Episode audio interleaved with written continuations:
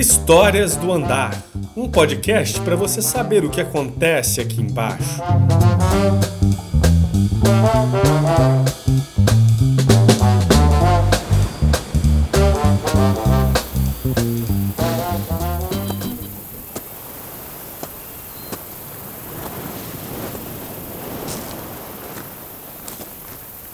Eu sempre gostei de andar descalço.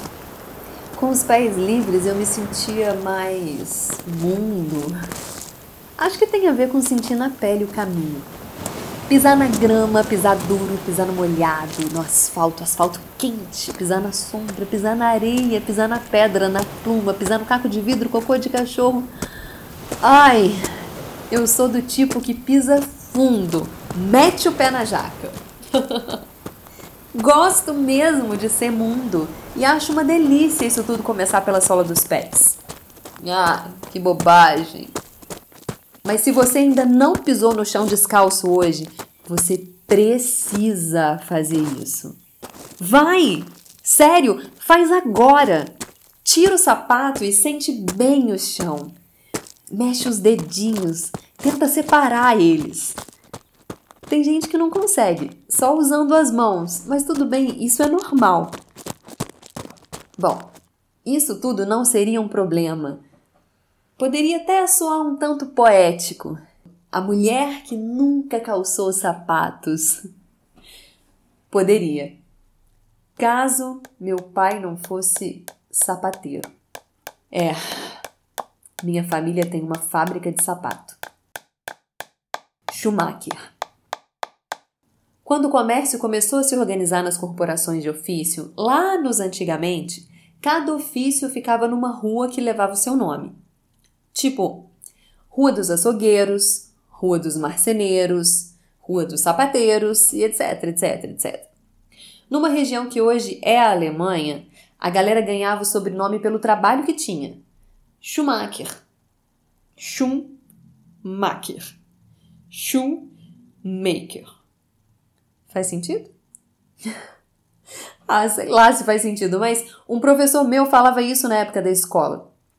E eu me sentia, de alguma maneira, ligada ao piloto de Fórmula 1. E isso me fazia sentir ainda mais orgulho de ter uma família de sapateiro, mesmo sem gostar absolutamente de usar sapato.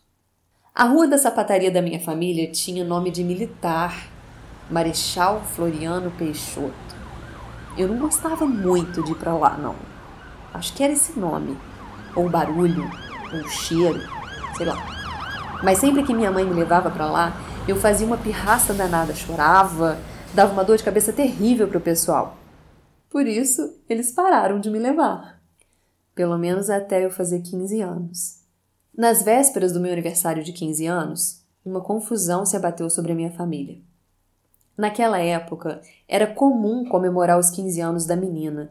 Era, era como, como que apresentar ela para a sociedade. Minha família sempre brigou comigo por não gostar de usar sapato, mas eu tenho um gênio forte e eles sempre me deram liberdade para ser do jeito que eu sou. O meu irmão, por exemplo, uma vez ele cismou de fazer gracinha comigo na frente dos nossos primos. Mas eu sempre dele uma bicuda bonita com aquele meu pé grosso, que ele nunca mais falou um nada sobre o assunto. Bom, mas os 15 anos eram um problema. Um problemão.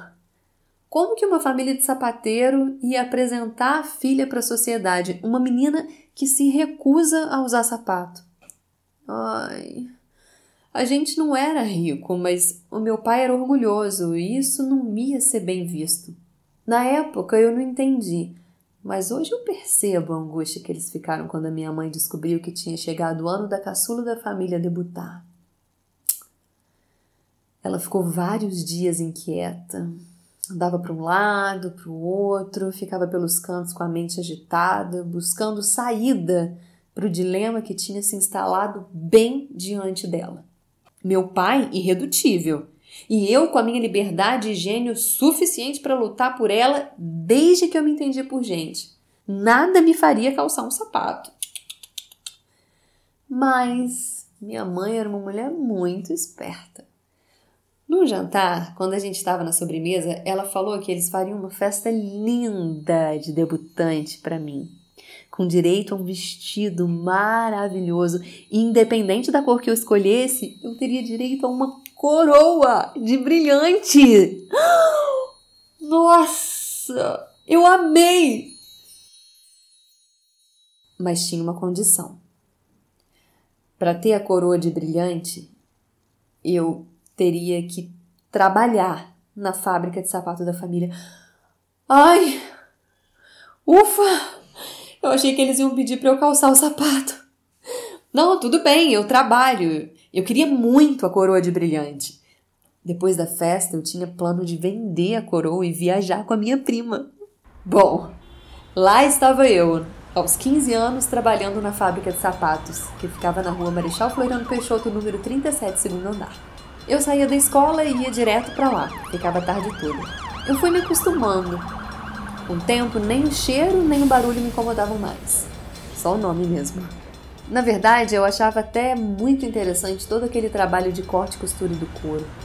Os moldes, pregar a sola com aqueles preguinhos bem pequenininhos.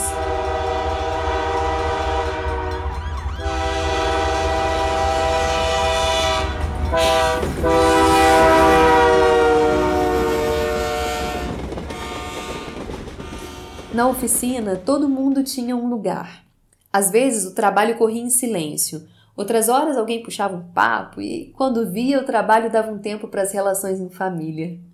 Sim, lá a gente só trabalhava em família. Acho que é tradição de família de imigrante. Meu pai, meu irmão, um tio irmão do meu pai, a esposa dele, mais dois primos do meu pai, minha mãe, minha irmã, minha madrinha e agora eu. A gente ia estar tá todo mundo ali, trabalhando em família. Eu gostei, foi me dando bem, curtindo, passando por todas as etapas da linha de produção, vendo todo o processo da fabricação de um sapato masculino de couro. Mas eu entendi logo do que se tratava aquilo. Desde o primeiro dia de trabalho, alguém sempre chegava perto de mim e vinha com um papinho frouxo, sabe? Me falando da beleza do trabalho do sapateiro, da importância dos sapatos que protegiam os pés de sujeiras e de ferimentos causados pelas coisas pontudas e cortantes encontradas no trajeto, do luxo de calçar um sapato, de como eles enalteciam uma roupa, de como usar sapato era uma conquista para os mais humildes, do valor que isso tinha, das pessoas que, que se emocionavam ao calçar o primeiro sapato e blá, blá, blá, blá, blá. Foram meses naquilo. Até que um dia a minha mãe apareceu com um sapato lindo, lindo, lindo. Ela dizia que combinava com o vestido que eu tinha escolhido para minha festa. Chegou toda amorosa, sentou do meu lado na hora em que eu encaixotava os últimos pedidos do dia, tirou o sapato de um saco vermelho cheio de lantejola e perguntou se eu podia experimentar só para ver como é que vai ficar. Nossa, mas eu fiquei brava, mas brava. Não pelo sapato, não, mas porque eu me senti enganada. Um bicho encurralado numa armadilha, sabe?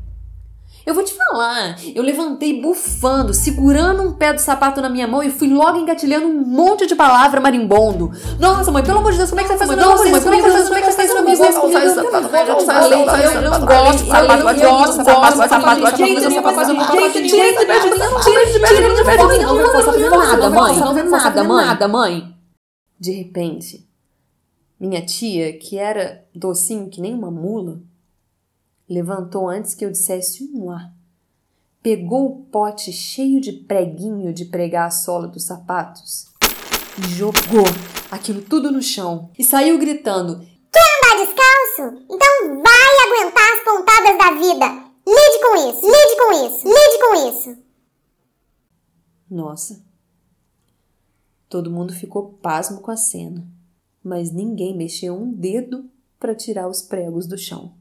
Muito pelo contrário, deixaram o par de sapatos em cima da mesa, olhando bem para minha cara e saíram de fininho. Eu fiquei desesperada.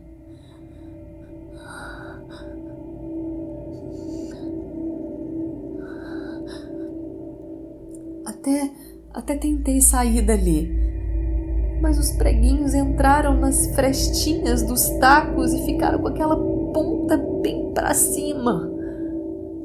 Eu me furava toda quando tentava dar um passo mais ousado. Ai! Droga! Droga! Droga, não vai ter jeito!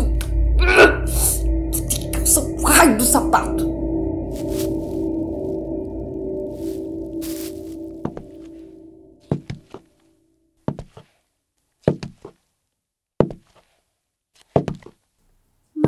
Te dizer, eu me surpreendi. Até que foi uma sensação ótima passar pisando naqueles pregos todos como se não fossem nada. É. Tá bom. Tá gostoso.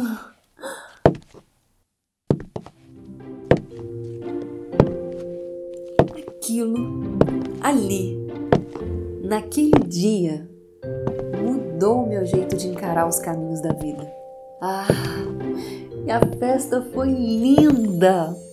Nela eu dei meu primeiro beijo no Júlio, um menino bonitinho da escola que sempre me zoava, mas naquele dia, sei lá, mudou de opinião e ficou no meu pé até a gente sair do ensino médio. Eu virei dançarina de sapateado e gerente da empresa da família, que saiu da Floriano e foi lá pro bairro industrial. Os pregos Dizem que até hoje, vira e mexe, alguém espeta o pé nos preguinhos que se perderam pelas frestas dos tacos. o negócio é atualizar a antitetânica e acreditar que tudo que aparece pelo nosso caminho é porque tem que estar tá lá.